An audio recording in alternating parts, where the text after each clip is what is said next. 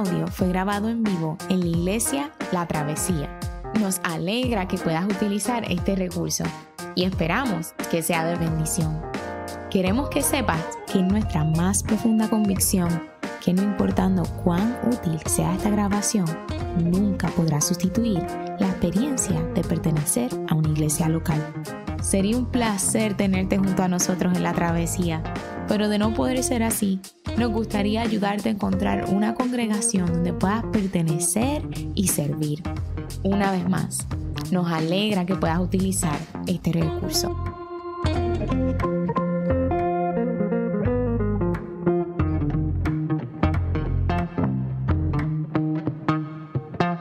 Muy buenos días. Les invito a ponerse de pie para la lectura de la palabra de Dios.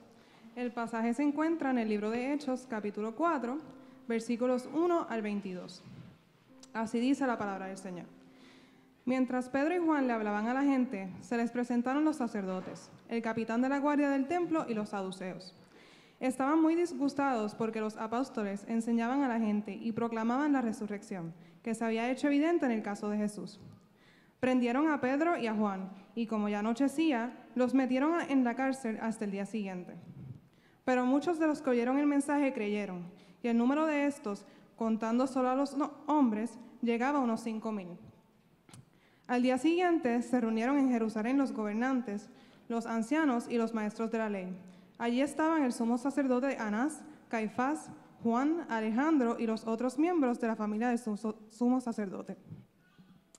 Hicieron que Pedro y Juan comparecieran ante ellos y comenzaron a interrogarlos. ¿Con qué poder o en nombre de quién hicieron ustedes esto? Pedro, lleno del Espíritu Santo, les respondió. Gobernantes del pueblo y ancianos, hoy se nos procesa por haber favorecido a un inválido y se nos pregunta cómo fue sanado. Sepan, pues, todos ustedes y todo el pueblo de Israel, que este hombre está aquí delante de ustedes, sano gracias al nombre de Jesucristo de Nazaret, crucificado por ustedes, pero resucitado por Dios. Jesucristo es la piedra que desecharon ustedes los constructores y que, han llegado a ser, y que ha llegado a ser la piedra angular. De hecho, en ningún otro hay salvación, porque no, no hay bajo el cielo otro nombre dado a los hombres mediante el cual podamos ser salvos. Los gobernantes, al ver la osadía con que hablaba Pedro y Juan, y al darse cuenta de que era gente sin estudios ni preparación, quedaron asombrados y reconocieron que habían estado con Jesús. Además, como vieron que los acompañaba el hombre que había sido sanado, no tenían nada que alegar. Así que les mandaron que se retiraran del consejo y se pusieron a deliberar entre sí. ¿Qué vamos a hacer con estos sujetos?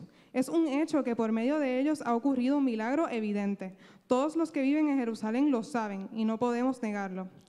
Pero para evitar que este asunto siga divulgándose entre la gente, vamos a amenazarlos para que no vuelvan a hablar de, ese nombre a nadie.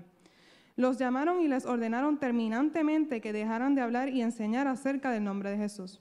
Pero Pedro y Juan replicaron, ¿es justo delante de Dios obedecerlos a ustedes en vez de obedecerlo a Él? Júzguenlo ustedes mismos. Nosotros no podemos dejar de hablar de lo que hemos visto y oído. Después de nuevas amenazas, los dejaron irse. Por causa de la gente no hallaban manera de castigarlos. Todos alababan a Dios por lo que había sucedido, pues el hombre que había sido milagrosamente sanado tenía más de 40 años. Esta es la palabra del Señor. Buenos días, mis hermanos, mis hermanas de la travesía y todas las personas que nos visitan en esta mañana. Qué alegría, ¿verdad? Ver caras, caras nuevas por acá. Mi nombre es Yamil Alejandro, Alejandro es mi apellido. Y, por la gracia de Dios tengo, tengo el privilegio y el placer de, pastorear una, una, familia de gente súper linda, Iglesia La Travesía. Gracias por permitirme eh, fungir ese rol entre ustedes. Eh, Quisiera, antes de, comenzar el mensaje, anunciar a los hermanos que están desde su casa participando del servicio y tanto a nosotros que estamos aquí, que si hay alguien en necesidad, nuestra iglesia no quiere que alguien de nosotros esté pasando una necesidad y no nos enteremos. Por favor, acérquese a uno de nuestros líderes, alguna de las personas que usted ve y conoce en la iglesia y queremos llegar hacia donde usted está y queremos ayudarle. Hay necesidades que, que a veces uno piensa que no son importantes, pero sí son importantes. Si usted la está pasando, por favor déjenos saber. Nuestra iglesia tiene fondos designados especialmente para eso y tiene hermanos listos para ir a, ayudar a aquel que necesite ayuda y con mucha alegría. Lo hacemos porque creemos que es parte de la misión de Jesús, porque creemos que, que, es mejor dar que recibir, porque creemos que servir a los demás y especialmente a los de la familia de Dios es una responsabilidad de nosotros, los cristianos, de cuidarnos unos a otros. Si usted llega hoy y usted comienza, ¿verdad? Usted nos visita hoy por primera vez y, llega a esta iglesia y se da cuenta que estamos por el capítulo 4. De hecho, usted no está comenzando con nosotros en esta serie. Esta serie comenzó hace como unas cuantas semanas atrás y nosotros le hemos llamado a esta serie hasta los confines de la tierra. Estamos estudiando el libro de los Hechos y lo estamos estudiando porque en este momento de nuestra iglesia en particular nosotros estamos haciéndonos las preguntas de qué se trata la obra de Dios. ¿De qué se trata esto de ser iglesia? La pregunta del catecismo nos dirigía en esa dirección y estamos haciéndonos una pregunta eh, para entendernos nosotros mismos a la luz de lo que la Biblia enseña, reevaluar las prácticas que hacemos, reevaluar las creencias que nosotros tenemos a la luz de la Biblia. Así que yo quisiera darles un poquito de lo que ha venido pasando en esta serie del libro de los Hechos. Nosotros discutimos primeramente en esas primeras semanas el día de Pentecostés, ese momento donde los espíritus, donde los espíritus, donde los cristianos reciben y a rayo, santería de momento aquí o algo así, donde los creyentes son empoderados por el Espíritu Santo y reciben el poder para proclamar las palabras del Evangelio a las naciones con poder. La semana pasada o hace dos semanas mirábamos el primer milagro, primer milagro que se da y es el nombre de este hombre que es un hombre lisiado que llevaba toda su vida sentado a la puerta del templo pidiendo limosna. Y Pedro y Juan, el día que se encuentran con este hombre, actúan en compasión y este hombre recibe la sanidad de parte del Señor. Y este es el evento que precede al pasaje en que nosotros estábamos eh, discutiendo hoy. La ciudad es conmovida de manera, eh, de manera considerable por este milagro. Pedro predica el Evangelio se convierte, Pedro predica el Evangelio y ahora las autoridades están rodeando a Pedro y a Juan para cuestionar sus acciones y su mensaje. No están contentos con ninguno de los dos, ni con sus acciones al sanar a aquel hombre que todo el pueblo conocía, ni con su mensaje. Un ejercicio que nosotros hemos venido haciendo en, este, eh, en esta serie del libro de los Hechos es comparar las acciones de los discípulos antes cuando caminaban con Jesús y ahora que caminan sin Jesús, pero empoderados por el poder del Espíritu Santo. ¿Qué cosas hacían antes? Que veíamos en los evangelios, cuáles eran sus contiendas, cuáles eran sus peleas, cuáles eran aquellas actitudes que habían en su corazón, cuáles eran aquellos sentimientos que se reflejan en el evangelio y cómo los estamos viendo ahora en esta nueva etapa de su vida, donde a ellos les toca continuar la misión que comenzó su Maestro Jesucristo de Nazaret. Es algo así como ver una película de superación. Nos encantan esas historias de superación. Una de, mis favoritas, yo estoy seguro que muchos de ustedes hicieron la patada de la grulla, la de, yo estoy seguro que, que en su casa, ¿right?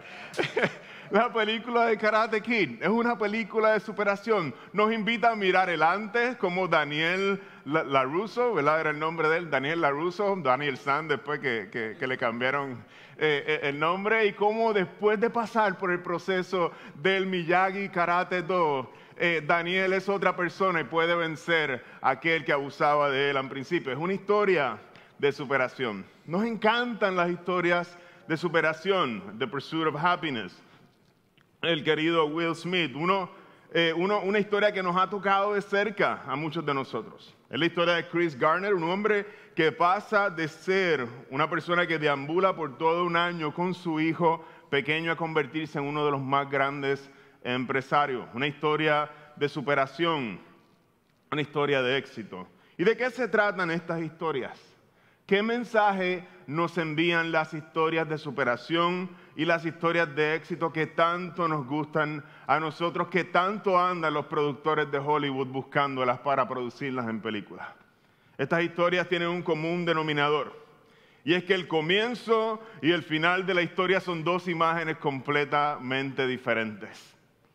¿Qué pasa entre medio? De eso se trata la película. Tienen como un fin que nosotros nos enfoquemos el proceso que ocurre entre medio de estas dos etapas. Y el texto de hoy, en el texto de hoy nos encontramos con algo similar. Vamos a ver cómo los discípulos de Jesús Aquellos que le abandonaron en sus momentos de peligro, cuando él estaba solo frente a aquel tribunal que lo condenó, ahora enfrentan la dificultad y la imagen es una completamente diferente. La pregunta, ¿qué sucede entre medio?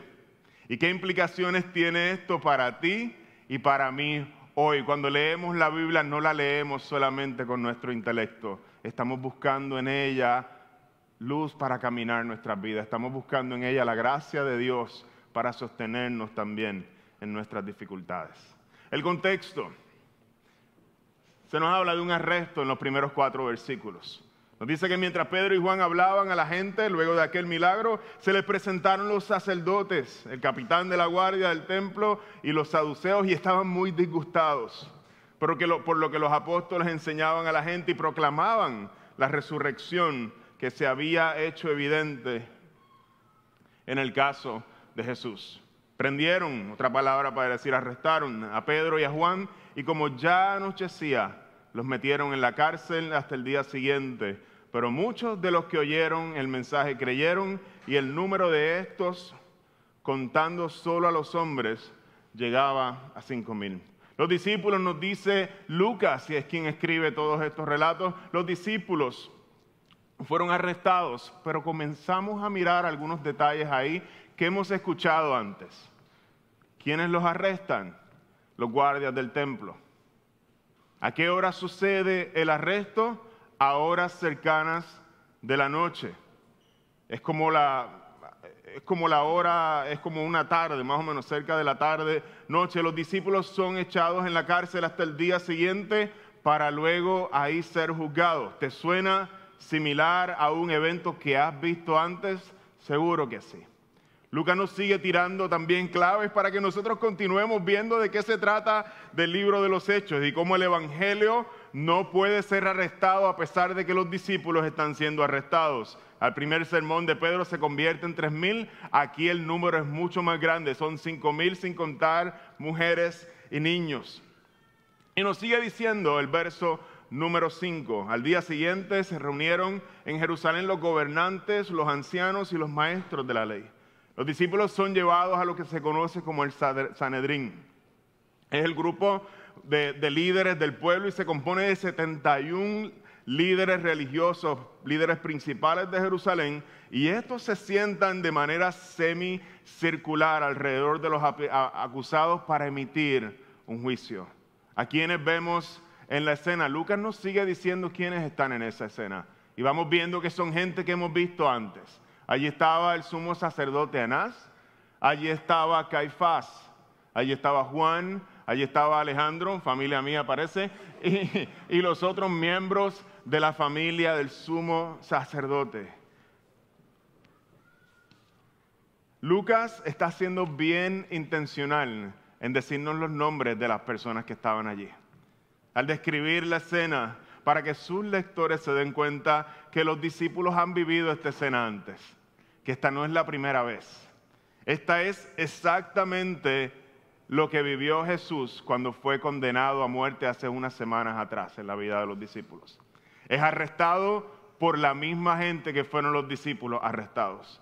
Es arrestado a la misma hora que, fueron, que fue Jesús arrestado. Es encarcelado de la misma manera que Jesús fue encarcelado y fue enjuiciado al otro día por la misma gente. ¿Qué puede esperar una persona de un juicio como este? ¿Qué se puede esperar si tus jueces, aquellos que van a emitir un juicio sobre tu vida, son esta gente que acaban de condenar a Jesús hace unas semanas atrás? ¿Alguna vez has estado en un pleito sabiendo cuál va a ser el resultado final, aún antes de que ese pleito comience? Así se sienten los apóstoles en un momento como este. ¿Acaso se puede esperar justicia de aquellos que mataron al autor de la vida? Las memorias inundan la mente de los apóstoles. Ellos conocen la escena. Ellos conocen quiénes están en poder y quiénes están frente a ellos y lo que han hecho aún con su maestro. ¿Qué lleva a los discípulos a responder de manera diferente y que la escena que nosotros nos encontramos el día de hoy sea diferente a la escena que nos encontramos la primera vez que ellos enfrentaron este tipo de juicio intimidante. El verso 8 nos da la clave. Pedro, lleno del Espíritu Santo, les respondió. Y Lucas no pierde tiempo en decirnos qué pasó ahí. Él dice, hay algo diferente aquí. ¿Qué pasa entre medio? Aquí pasó algo que no había antes. Y es que Pedro, este momento, no huye porque él está lleno del Espíritu Santo. Aquí está la clave del sermón en esta mañana.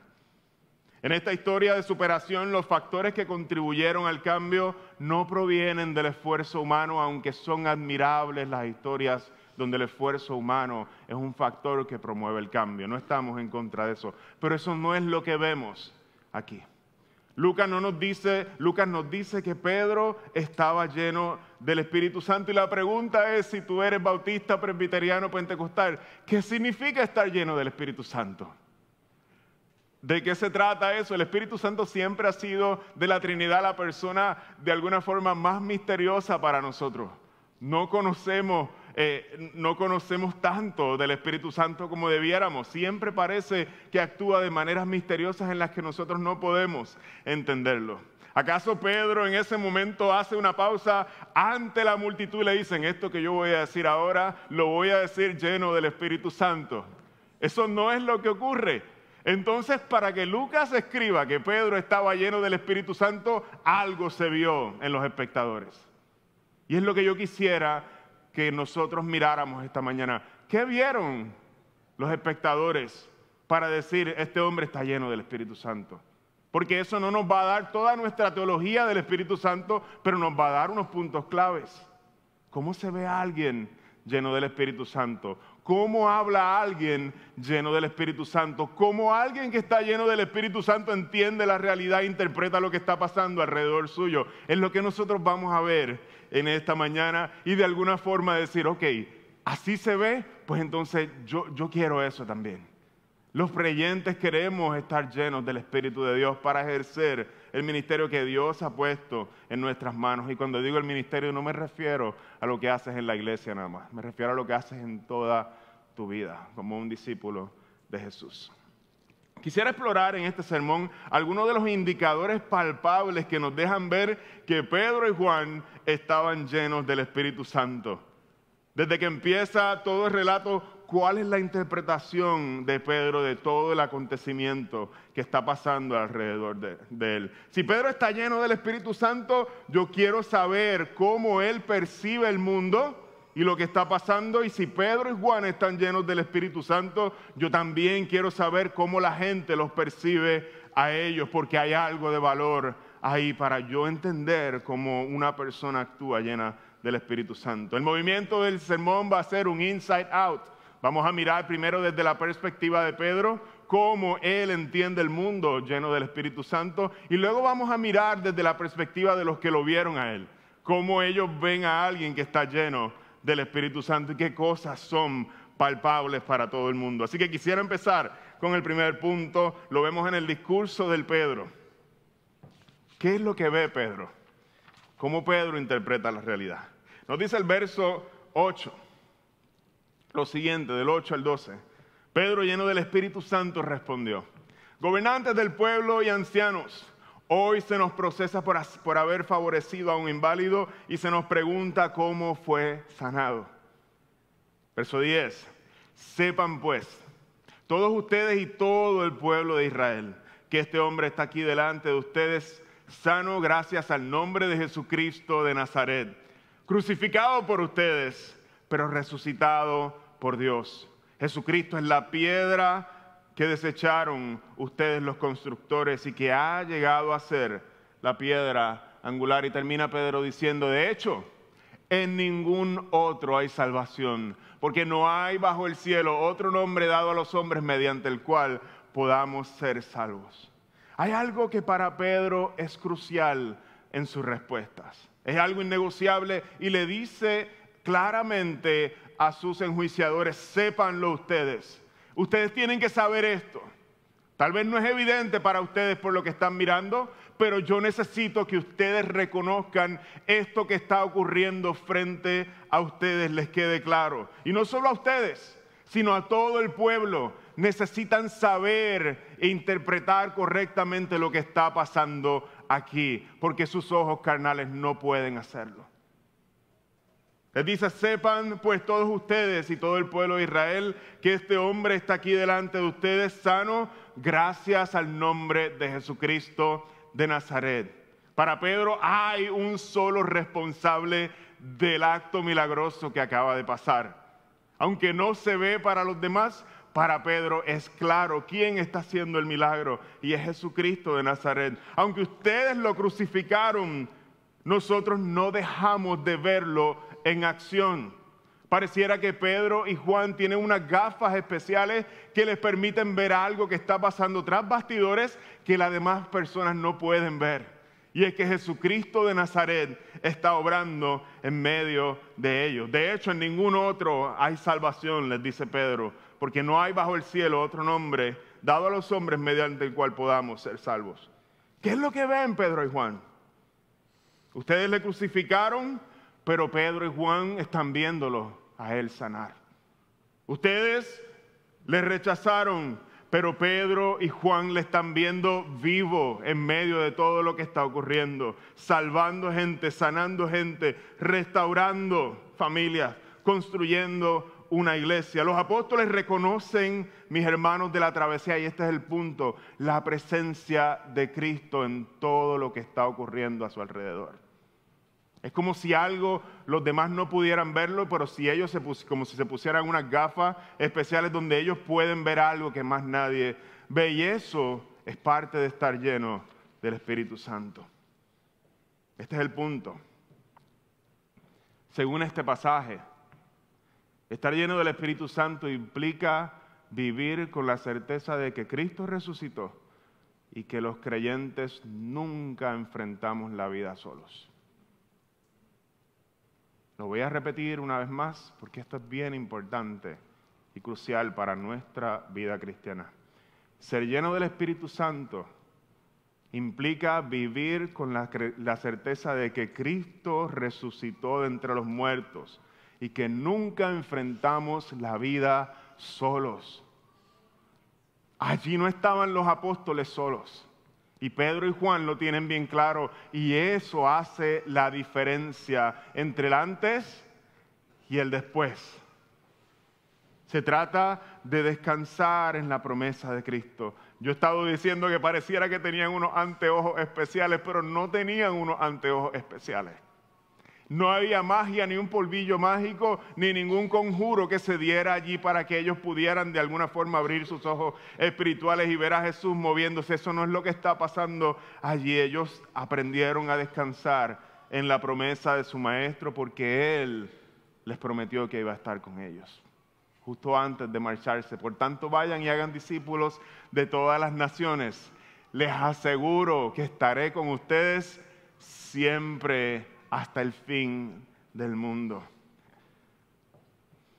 Cristo, hermanos y hermanas de la travesía, no vino solamente a morir por tus pecados y darte perdón.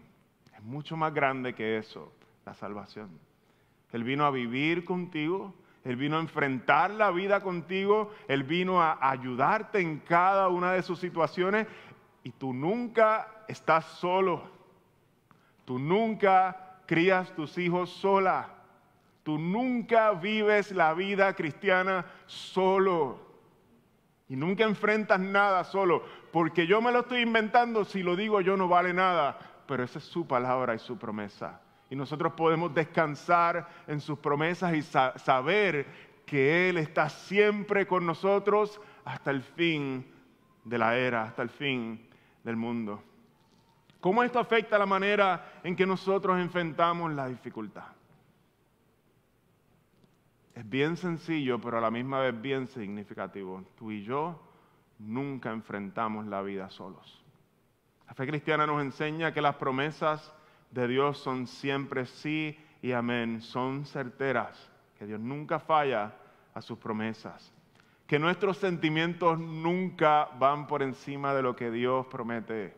Qué difícil eso para los melancólicos como yo, que uno se pone sentimental y empieza a pensar que el mundo gira alrededor de nuestros sentimientos. Para Dios eso no es, eso no es real. Tienes que recordarte a ti mismo, hablarle a tu corazón como los salmistas y recordarle Cristo está presente en todo lo que está pasando en tu vida. Recordarle, hablarle a tu alma, Cristo está en control. Él nunca me deja solo. Yo no estoy viviendo ninguna de estas situaciones solo. Y hablarte a ti con la palabra para que venzan tus sentimientos de soledad. Esto es una práctica que vas a tener que hacer muchas veces como los salmistas. Cuando vas a tu trabajo, saber y reconocer la presencia de Cristo en tu trabajo, detenerte a orar antes de entrar. Yo sé que Dios me acompaña hoy a medida de mi trabajo. Y cualquier conflicto que yo vaya a entrar, cualquier cosa, sea buena o sea mala o difícil, lo que sea, lo que venga, yo no lo enfrento solo. Detenernos a orar cuando vamos a lidiar con alguna situación en la vida con nuestros hijos, con nuestra familia, con, hermanos en la iglesia. Y proceder con la certeza y el descanso de saber que Cristo está presente en cada una de las cosas que nosotros enfrentamos en la vida. Un conflicto familiar, puedes detenerte, me encanta la gente que a veces me detiene, me dice, pastor, vamos a orar, vamos a orar. No, sé si te ha pasado que de momento cambia todo el, panorama y tú te sentías todo frustrado y dices, ya, vamos a sentarnos a orar eso es reconocer la presencia de Cristo en nuestra vida. Porque si Él está presente, de alguna forma yo necesito a veces dejar de mirar la situación un rato y mirarlo a Él. Y saber que Él tiene control de nuestra vida. Orar es una de esas maneras en cómo lo hacemos. Traer a tu mente y a tu corazón que Jesús es Rey sobre tu vida y que Él es tu buen pastor y tu vida está en sus manos. Cuando lidias con la enfermedad, cuando haces un negocio en tu empresa, Cristo está presente. Lo hacemos con rectitud, lo hacemos con bien, lo hacemos honrando al Señor y buscando expandir su reino aún por medio de los buenos negocios. Cuando disciplinas a tus hijos y estás frustrado, Cristo está presente. Él sabe tu frustración. Cuando vas a ofrecer un consejo a un amigo o una amiga en dolor, Cristo está presente. Puedes orar y pedirle dirección al Señor. Él te la va a dar. Muchas veces uno no sabe ni qué decirle a alguien en dolor. Cristo está presente. Vivir como gente llena del Espíritu Santo implica que nosotros reconocemos la presencia del Cristo resucitado en todo lo que hacemos. Descansamos en su promesa. Les aseguro que siempre estaré con ustedes hasta el fin del mundo. Así se ve desde adentro. Los creyentes vemos a Cristo presente en todo lo que hacemos. ¿Cómo se ve desde afuera? Les confieso que yo me volví patriota en St. Louis. Allá estuve desde el año 2014 eh, eh, estudiando en el seminario, allá en Covenant Seminary junto a mi esposa y allá nació Estrella. Y, yo me volví patriota en St. Louis. Me aprendí todas las canciones, este, mi viejo San Juan, eh, aprendí Borico en la Luna, eh, todo ese repertorio, ¿verdad? Todo ese repertorio patriota medio de que no me aprendí aquí en, Puerto Rico, me lo aprendí allá. Para Cecilia este, y para mí fue un oasis también allá en, en St. Louis encontrarnos con Jaime Saya, un amigo que era boricua, que no sabíamos que existía que allí, o que existía así porque era amigo de aquí, pero que, que vivía en St. Louis y él tenía algo que lo hacía brillar en medio de los demás. Y es que él conocía a Rubén Blades, o por lo menos la música de Rubén Blades, en un lugar donde más nadie conocía la música de Rubén Blades. Yo tenía alguien con quien hablar sobre Rubén Blades. Yo tenía alguien con quien hablar sobre el Gran Combo. Yo tenía alguien con quien hablar del reggae, de, cultura profética y de, las bandas que, están, eh, que son conocidas en Puerto Rico. Este hombre conocía sobre las empanadillas de pizza. Este hombre conocía sobre el icy de pitufo, la jamonilla, el sofrito, los pasteles y el lechón. Qué rico es conocer a alguien, encontrarte con alguien que entiende el lenguaje de tu corazón. Y no estoy hablando solamente de las palabras, sino de todas las experiencias que vive uno en su cultura. Jaime conocía las canciones que llegaban a mi alma y era evidente que él había vivido en Puerto Rico. No me lo tenía que decir, la pinta de boricua le salía por todos lados, era evidente. Y algo similar es lo que nosotros nos encontramos en la segunda parte de nuestro texto. Dice, los gobernantes, en respuesta al discurso de Pedro, los gobernantes, al ver la osadía que hablaban, con la que hablaban Pedro y Juan, al darse cuenta de que eran gente sin estudios ni preparación, quedaron asombrados y reconocieron que habían estado con Jesús. ¿Cómo se ve desde afuera alguien que está lleno del Espíritu Santo? Ya vimos cómo se ve desde adentro, cómo ve el mundo y cómo ve a Jesús en todo, cómo se ve desde afuera. Los gobernantes llevan tres largos años lidiando con un gran problema. Su nombre es Jesús. No les gusta, ellos lo conocen lo han escuchado hablar por todos lados, en Galilea, en Jerusalén, con sus enseñanzas en el templo, con sus milagros, con sus reclamos de justicia. Y ahora frente a Pedro y Juan hay una cosa que es indiscutible para ellos. Esta gente no fueron a una escuela de teología como nosotros. Esta gente no estudió las escrituras donde nosotros fuimos a estudiarlas, pero es indiscutible que aprendieron de Jesús. Nosotros tratamos de deshacernos de Él y pareciera que está apareciendo por todos lados, multiplicado entre la gente. A esta gente se le pegaron las manías de Jesús, vivieron con Él, se parecen a Él.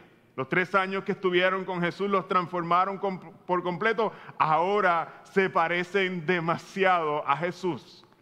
¿Cómo se ve a alguien que está lleno del Espíritu Santo a la luz de alguien que está mirándolo desde afuera? Sencillo, se parece a Jesús.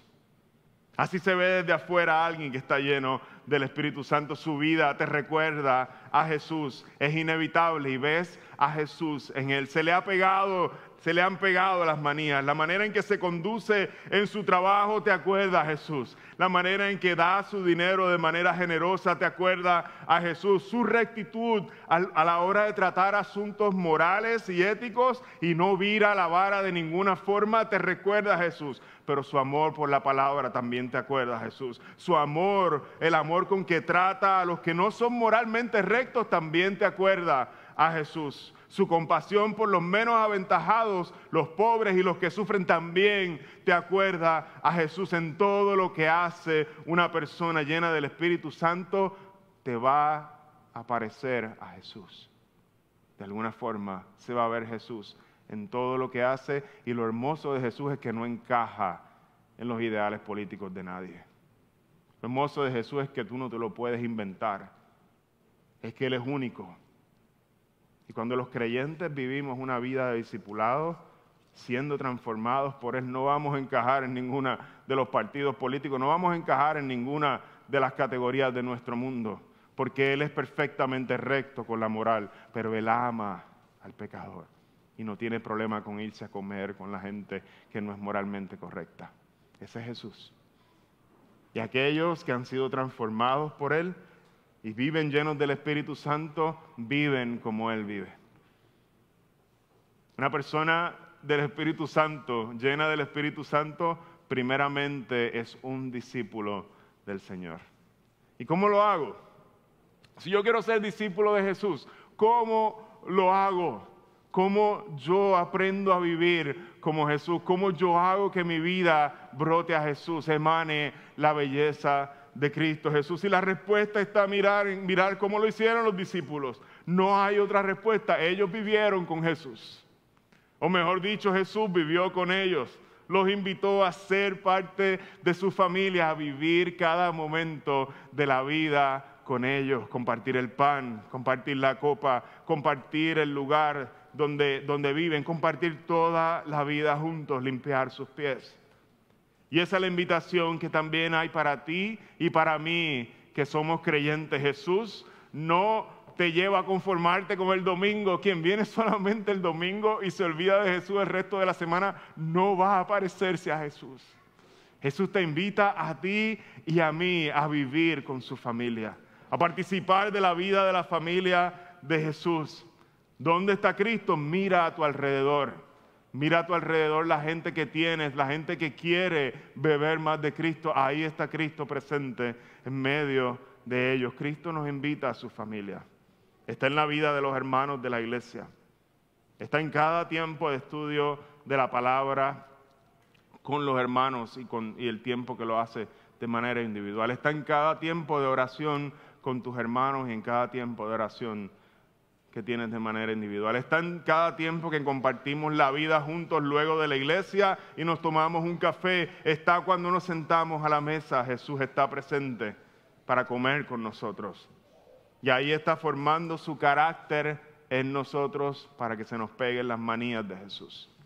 El Señor vino para hacernos sus discípulos, no para invitarnos a venir un domingo a la semana, o un día a la semana. Su deseo es que nuestras vidas se parezcan a Él.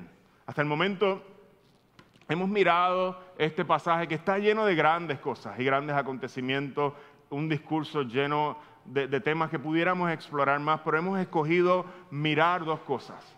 ¿Cómo se ve desde adentro a alguien? ¿Cómo mira la realidad? cuando está lleno del Espíritu Santo y cómo se ve desde afuera para alguien que lo ve, vea a, una persona que está llena del Espíritu Santo. Y esas son las dos cosas que hemos mirado en este pasaje y quisiera ir concluyendo este sermón. El pasaje culmina mostrándonos la respuesta de los líderes religiosos. No nos debe eh, asombrar, es la dureza del corazón, a pesar de que había una evidencia contundente frente de ellos con el hombre que había sido sanado y con los eventos que estaban ocurriendo, las multitudes convirtiéndose a Jesús, ellos endurecen su corazón y amenazan a los discípulos para que no enseñen más en el nombre de Jesús. Hermanos de la travesía, desde este momento en el libro de los Hechos comienza a ver un panorama de persecución. Acabamos de estudiar la primera persecución de la iglesia que se da en Jerusalén y de aquí en adelante en el libro de los Hechos vamos a ver dos cosas ocurriendo. Dos cosas ocurriendo a través de todo el libro de los Hechos. Cada vez se vuelve más hostil para los discípulos predicar a Jesús y es el Espíritu Santo el que va a prosperar la obra en medio de la oposición. Vamos a ver cómo el Espíritu Santo derriba todos los obstáculos que hay hacia el Evangelio, a pesar de que son inmensos los obstáculos. Y la segunda cosa que nosotros vamos a estar viendo en el libro de los Hechos, en los próximos capítulos, y de aquí en adelante vamos a ver cómo al expandirse la iglesia surgen grandes conflictos entre los discípulos, grandes choques internos entre la iglesia y también es el Espíritu Santo el que va a guiar a los discípulos en medio de las tensiones que surgen entre ellos. ¿Por qué les digo esto? Porque no hay vida cristiana si nosotros no estamos llenos del Espíritu Santo para vivirla. Vamos a necesitarlo cuando venga la dificultad de afuera, pero también vamos a necesitarlo cuando surjan dificultades entre nosotros y tengamos que luchar y perdonarnos unos a otros. Vamos a necesitar la llenura del Espíritu Santo para todo lo que hacemos en la vida cristiana, sea con la dificultad externa o con las tensiones que vivimos. Quisiera culminar este sermón.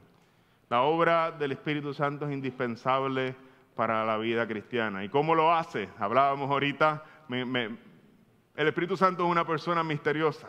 Decía uno de mis profesores en el seminario que si tú miras una foto de la Trinidad, siempre vas a ver al Espíritu Santo de alguna forma con una t-shirt que diga, pon tus ojos en Cristo, señalando al que tiene al lado. Nunca se señala a sí mismo.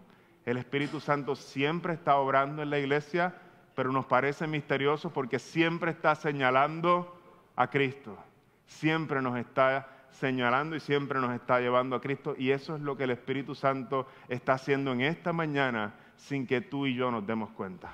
Este audio fue grabado en vivo en la iglesia La Travesía. Nos alegra que puedas utilizar este recurso y esperamos que sea de bendición. Queremos que sepas que nuestra más profunda convicción que no importando cuán útil sea esta grabación, nunca podrá sustituir experiencia de pertenecer a una iglesia local. Sería un placer tenerte junto a nosotros en la travesía, pero de no poder ser así, nos gustaría ayudarte a encontrar una congregación donde puedas pertenecer y servir. Una vez más, nos alegra que puedas utilizar este recurso.